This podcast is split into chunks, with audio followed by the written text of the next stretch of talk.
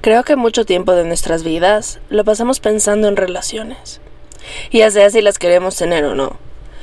Me acuerdo que la última vez que estuve en terapia, uno de los breakthroughs más grandes fue cuando por fin pude decir qué era lo que yo quería de mi pareja, qué era lo que quería de una relación. Hasta ese momento solo había sido posible para mí determinar lo que definitivamente no quería y no buscaba. Obvio, esta checklist fue creándose conforme a mis experiencias y a las relaciones que tuve. Sin embargo, no me había detenido a pensar en qué era lo que yo sí quería, porque no es lo mismo saber lo que no quieres que saber lo que sí quieres. Te invito a sentarte un día con un esfero y un papel y escribir con lujo de detalles lo que quieres de una persona. Descríbela. Ojo, que no puede ser algo como que no mienta, porque tienen que ser cosas en positivo, tiene que ser lo que quieres. En este caso podría ser que sea sincero o algo así. Bueno, continuando con mi historia. Una vez que lo pude definir, me di cuenta que había pasado mucho tiempo concentrada en lo que quiero o no de mi hipotética pareja y que en realidad no me detuve a pensar qué es lo que yo tengo para ofrecer. Somos muy capaces de pedir ¿y será que somos igual de capaces de dar? Yo pido respeto, ¿soy capaz de darlo? Yo pido comunicación asertiva, ¿soy capaz de darla? Yo pido, ¿y yo doy? Existe esta máxima, no hagas lo que no quieres que te hagan. ¿Qué tal si la cambiamos un poquito y decimos, doy lo que pido? ¿De verdad tienes tantas cualidades como para pedir lo que pides? Aprendamos a ser bastante autocríticos y a pensar qué es lo que podemos mejorar en nosotros mismos para poder dar lo que pedimos. Queremos comunicación asertiva. Ajá. ¿Sabemos cómo hacerlo? ¿Sabemos qué significa respetar al otro? ¿O el respeto está siempre ligado a nuestros límites? Porque para respetar a otro ser debemos respetar su existencia libre y no intentar acoplarla a nuestro molde para que si es que no entra, quitarle este respeto. No funciona así. De este tema me surgen dos ideas muy importantes. La primera es acerca de cambiar. Muchas veces me he encontrado con personas que dicen, así soy yo, tómalo o déjalo, o si me amas tienes que amarme tal cual soy. Somos seres que estamos hechos para crecer y evolucionar, por favor. Decir, así soy yo. O así me criaron. Es de las expresiones y posturas más mediocres que existe. Y sí, esa es una cruda verdad, y es posible que duele un poco escucharla. Sin embargo, si evitamos reaccionar a la primera y nos dedicamos a pensar más allá y a internalizar esta idea, quizá logremos algo hermoso, que es nunca dejar de crecer. Vamos a aclarar esto, que quizá no tenga mucho que ver con este episodio y aún así necesito decirlo tu infancia, tus traumas, la forma en la que te criaron o, o, no te criaron tus padres, todo lo que viviste, todo eso se mezcló y ha creado la persona que eres ahora. Sí, de acuerdo. Sin embargo, Ahora ya eres un adulto y es hora que arregles tu mierda. No podemos seguir echándole la culpa a nuestros padres de lo que nos pasa hoy en día. Anda a terapia, lee un libro de autoayuda, escucha un podcast como este. Solamente haz algo. Atrévete a romper tus límites. Tu personalidad es el conjunto de mecanismos de defensa creados por tu subconsciente para prevenir que te vuelvas a lastimar. Otra vez, tu personalidad es el conjunto de mecanismos de defensa. Es decir, digamos que de, chiquito metiste un dedo en el enchufe, te electrocutaste. Tu inconsciente o subconsciente lo que va a hacer es crear un miedo a los enchufes para que no vuelvas a meter el dedo y no te vuelvas a lastimar. Así que cuando dices, así soy yo, esa es mi forma de ser, esa es mi personalidad, en realidad no es así. Es una personalidad creada a raíz del trauma. Atrévete a dar el paso y descubre cómo eres en realidad. Yo sé que da miedo y aún así vale completamente la pena.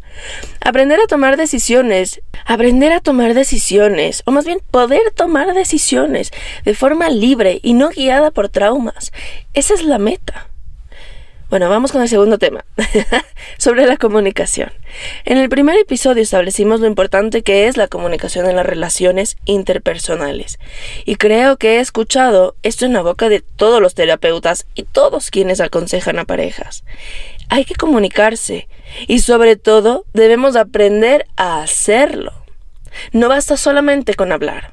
Hay que aprender a, comunicar nuestro mensaje en la mejor forma posible. La pregunta aquí es, ¿qué pasa si mi pareja no sabe hacerlo? ¿Qué pasa si yo me volví, digamos, una experta en poder comunicar mis emociones? Y imagínense que hasta hice un curso ya. y puedo comunicar mis emociones, mis molestias y todo lo que necesito poder decir para tener una, una, una comunicación y una relación sana. ¿Qué pasa si mi pareja no sabe escuchar? ¿Qué pasa si esa persona no está receptiva a lo que yo tengo que decir? Por eso, así como nos preocupamos por el lenguaje de amor de cada uno, también debemos poder descifrar qué tan buen comunicador y oyente es esa persona con la que yo quiero formar una relación. Por favor, no nos podemos olvidar de dar lo que pedimos.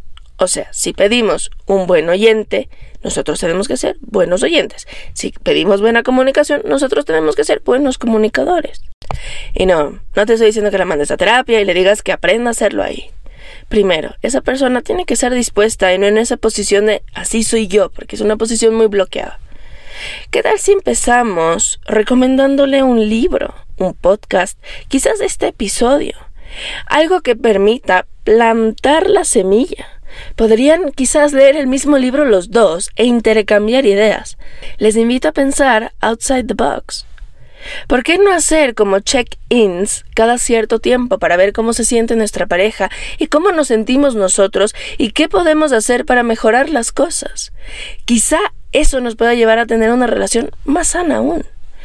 Uno de los mejores consejos que he escuchado para hacer que una relación funcione es cuando estés peleando con tu pareja, quiero que recuerdes esto.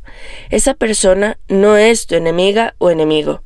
Tú amas a esa persona. El enemigo real es el problema y no se trata de ganar o perder porque créeme que no existen ganadores. Entonces la idea es que es tú y tu pareja contra el problema y no tú contra tu pareja. ¿Por qué no intentar un approach más civilizado? Y sé que esto es complicado de lograr, sin embargo estoy segura que lo puedes hacer. En un curso de negociación aprendí que al empezar lo mejor es delimitar el problema. Ok, empecemos por hacer eso. ¿Qué es lo que está causando conflicto o dolor? Quitémosle un momento las emociones a eso y concentrémonos en el núcleo. Si el núcleo tiene solución, entonces podemos dedicar el siguiente tiempo a encontrar una. ¿Qué pasa si no tiene solución? ¿Qué pasa si yo crucé un límite no negociable de mi pareja? Pues podrían plantearse muy seriamente en terminar la relación. Puede doler y mucho. Aún así a veces es la mejor solución. Para esto es importante que desde el principio los límites estén muy claros. Como por ejemplo, supongamos que para mi pareja la monogamia es algo muy importante y su límite es ese. Si yo conozco este límite y aún así decido pasarlo y engañar a mi pareja, entonces no la respeto. Así de fácil. Y si no respeto a mi pareja, ¿qué carajos hago con ella? O mejor dicho, ¿qué carajos hace ella conmigo? Como lo he mencionado muchas veces, la vida es una sola y es muy corta como para pasarla al lado de alguien que no me respeta. Así que Maraile, como ves, las relaciones son bastante complicadas, sobre todo porque cada ser humano es un universo propio con traumas y costumbres propias. Nosotros esperamos que el otro se acople al 100% a nosotros, ¿Y nosotros somos capaces de acoplarnos? No lo creo. Sin embargo, somos, debemos ser conscientes de que somos maleables y podemos cambiar. Ojo, cuando hablo de cambiar o crecer, no estoy hablando de nuestra esencia. Eso no. Y tampoco estoy hablando, por ejemplo, de cambiar para que la otra persona no sienta celos. Para aterrizar la idea, si a mí me gusta usar faldas y a mi pareja no le gusta que me la ponga porque le da celos, creo que quien debería crecer es mi pareja porque los celos vienen de la inseguridad y yo no puedo ser quien pague por la inseguridad de mi pareja. Entonces, para resumir, cambiar para crecer como persona está súper duper bien. cambiar para complacer a mi pareja sin que esto signifique un crecimiento personal, para mí, eso está mal. Espero haberme explicado bien. ¿Qué opinas tú? Como siempre, voy a dejar una publicación en mi perfil de Instagram en el que me encantaría saber tu opinión respecto a este tema. Mi usuario es Bast, todo unido y en minúsculas. Bueno, nos vemos en un futuro. Chao.